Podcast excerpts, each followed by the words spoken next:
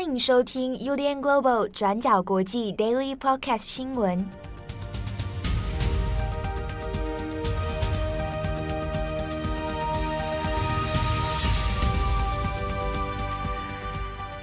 Hello，大家好，欢迎收听 UDN Global 转角国际 Daily Podcast 新闻。我是编辑七号，我是编辑木仪。今天是二零二二年九月五号，星期一。好，那今天 Daily Podcast 的录音时间稍微晚一点了。我们现在录音的时间呢是台湾时间的下午四点钟。好，那等一下我们要更新的新闻呢，一个是跟加拿大的刺杀事件有关。那第二个我们会来看德国的有关于纾困的方案的问题。好，我们会说会稍微做一些更新。好，那我们这边先来讲一下加拿大的刺杀案。那是在台湾的时间今天早上清晨的时候发生的。那当地时间是九月四号。好，我们稍微谈一下，目前为止我们已经知道的进度是什么？加拿大的萨克齐万省在当地的时间九月四号发生了一起刺杀事件，总共造成了十人死亡，还有十五个人受伤。加拿大的警方皇家骑警在记者会上公开了两位嫌犯的身份、照片，还有姓名，分别是三十一岁的男子达米安·桑德森，还有迈尔斯·桑德森。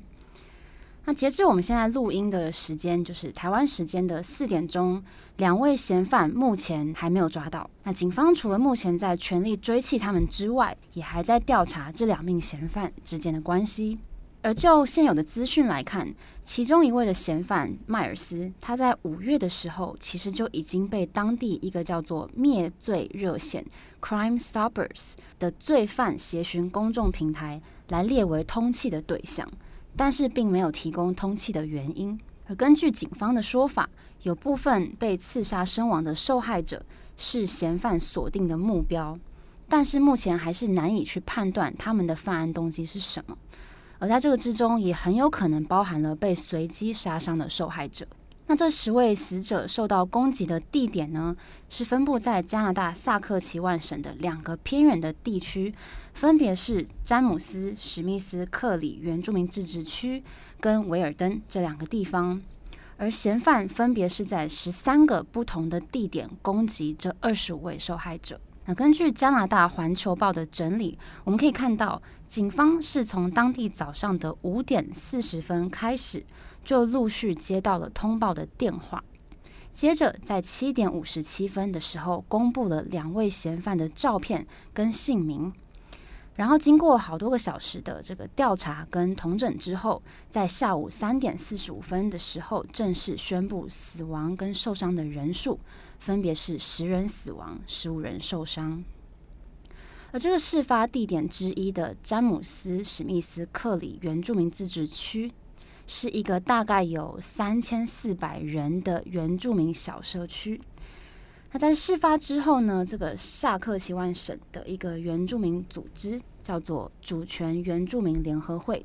他们就发表了一篇声明，表示说他们认为这个刺杀案。很有可能是跟毒品有关系的，但是嫌犯究竟是不是因为毒品，还是针对原住民进行攻击，或是有什么其他的犯案动机？目前警方都还在持续的调查当中。好，那这个事件发生了之后，在加拿大的社群媒体上也引发了非常多的讨论，包含总理贾斯汀特鲁道，他也马上透过推特来表达他的哀悼，他也表示说他的心跟死者。受害者跟他们的家属同在，也承诺一定会让嫌犯绳之以法。而根据目前警方掌握的资讯，而根据目前警方掌握的资讯，两位嫌犯是坐着一辆黑色的尼桑汽车前往首府雷吉纳的方向逃逸。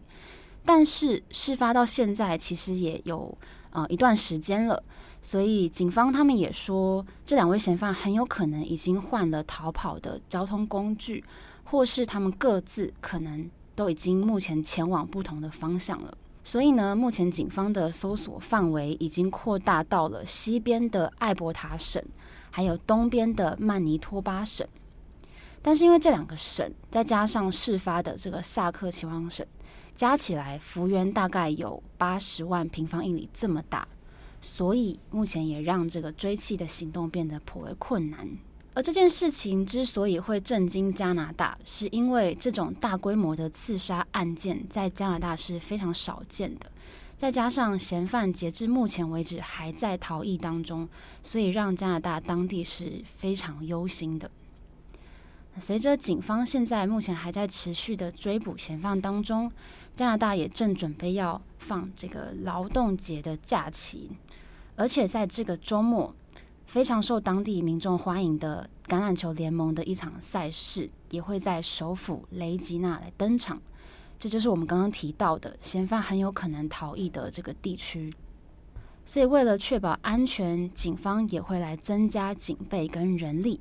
目前，警方也正式的对两位嫌犯达米安和迈尔斯来呼吁，希望他们在听到讯息之后，立刻向警方自首。好，那因为我们截至我们录音为止的时间哦，那相关案情还在调查当中。好，那如果有后续更新的话，我们也会在网站上做这个更新资讯。好，那下一则我们来看一下德国还有现在这个欧洲的能源危机哦。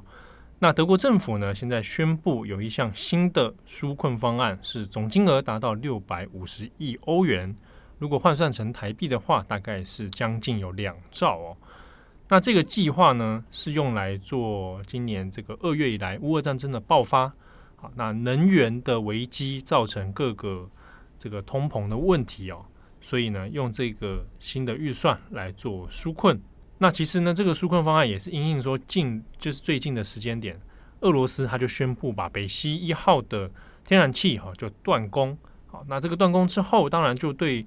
欧洲国家是造成很大的问题，尤其接下来要进入秋冬了，这个高峰期啊，要使用天然气的高峰期。那这一个断供，当然其实首当其冲的还是德国。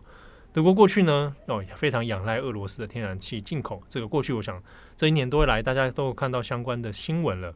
所以呢，现在德国为了要挽救，可能会这个一来是能源价格的节节攀升哦，然后带动你的。生活物价啊都会加剧，所以呢，用这一个纾困的方案哦，希望能够缓解一下当前的危机。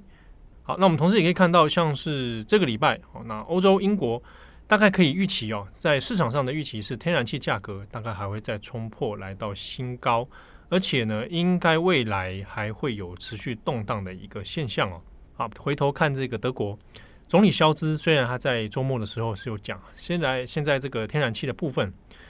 德国呢，因为大家事前都有已经知道说可能会有面临断供的问题，所以呢，储备量有提前先做准备。那目前呢，已经达到百分之八十五，哦，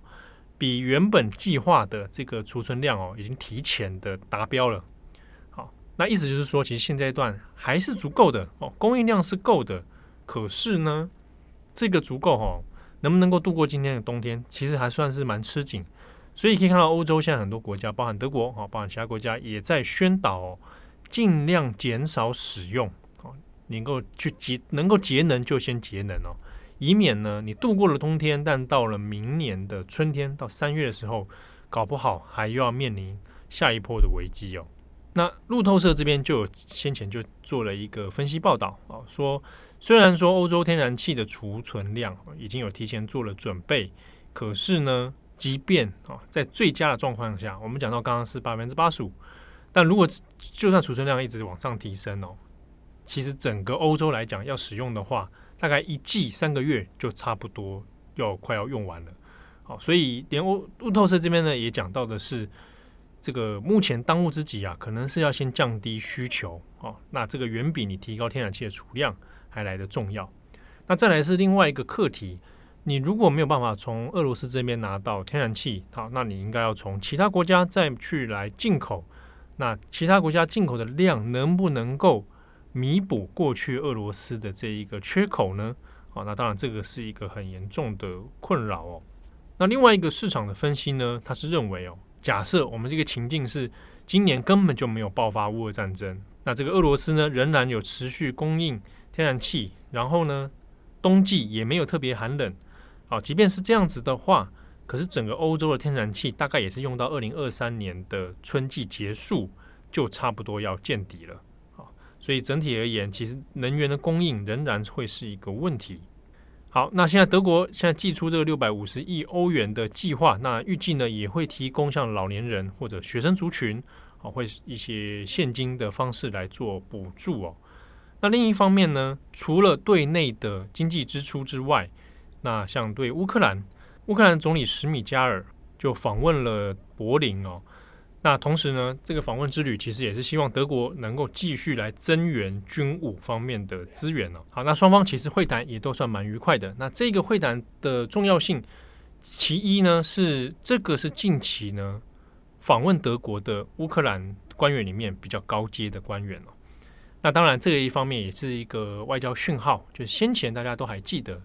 乌克兰跟德国之间因为这个援助的问题啊，弄得双方有一点尴尬。啊，就是这个捐钢盔的事件。好，那其实，在这一次的访问里面，算是冰释前嫌了。那双方也会承诺再增加相关的武器呀，啊，或者经费的支援。啊，当然，这个对德国来讲，那当然现阶段的挑战就越来越多了。对内，它又要因应这个能源价格飙升带来的通膨的问题；对外呢，乌克兰的资源也还是不断的要再增加哦。好的，那以上是今天的 Daily Podcast 新闻，祝福大家有美好的一天啊！上个礼拜呢，我去了一趟台中，嗯、那那一集的这个 Daily Podcast 里面，我就听到啊，我有在台中啊啊，对，听了你们的节目，就说啊，这个编辑七号啊，抛下大家，嗯，哦，出去玩，嗯，我们现在都叫你尤教授，尤教授，飞天小女警啊。这是把你们大家幼体化，那不太好。大家 知道今今天早上在开早会的时候，七号就带了非常好吃的千层蛋糕要来给我们赔罪，试图要试图要抑制我们对你的思慕之情。哎、欸，我看你们，我也没对你们怎么样、欸，我我也被抛弃感。那被抛弃感是哪有？我看你们礼拜五都做的蛮好的，大家都还蛮想你，听友也很想你。谢谢谢谢哦，这边也跟听友谢谢，就是我们在台中的这趟旅程当中，有转角的听友来打招呼。好，那有人在国美馆把我拦下来，no，从后面叫我。嗯，那也有的是在这个台中歌剧院啊，他本身就是歌剧院的。这个员工好导览员哦，这么巧，对，那他也是转角国际的听友，好，所以他就兴奋啊，跟大家来这个介绍，帮我们介绍了很多歌剧院的新的活动，嗯、对，那还有是在咖啡厅来相认的听友，哦，所以不止就是三位，嗯、呃，对，见到面的有三位，嗯、就是他们刚好有出现这样子，其实我真的觉得觉得蛮蛮巧的，还蛮温馨的，对啊，那想说那是不是 以后有机会在这里办活动呢？你说跟所有的听友朋友见面吗？对啊，他我们北中南巡回啊，哎、欸，不错哎，是不是？那请大家可以有各单位欢迎来邀请，或者你是场地方的话，那天我去逛了中央书局啊，好像还不错。嗯，对啊，中央书局它这个场地还有二楼，哎，二楼、三楼，那三楼它是蛮大的一个，应该可以办讲座的地方。我看焦元溥都在那里办讲座，那可以容纳所有听友吗？哦，听所有听友才塞，一定塞不下、啊，嗯、所有听友要小巨蛋吧？要不要？然后你就在小巨蛋唱歌。你说静平歌哦？哎、呃，那天有听友特别来问说那首歌要去哪里找，我突然一时忘记旋律是什么，所以原本想要现唱给大家听。我觉得这种歌还是少唱比较好。好，感谢大家的收听，我是编辑七号，我是编辑木仪，我们下次见喽，拜拜，拜拜。感谢你的收听。如果想知道更多资讯，请上网搜寻 UDN Global 转角国际。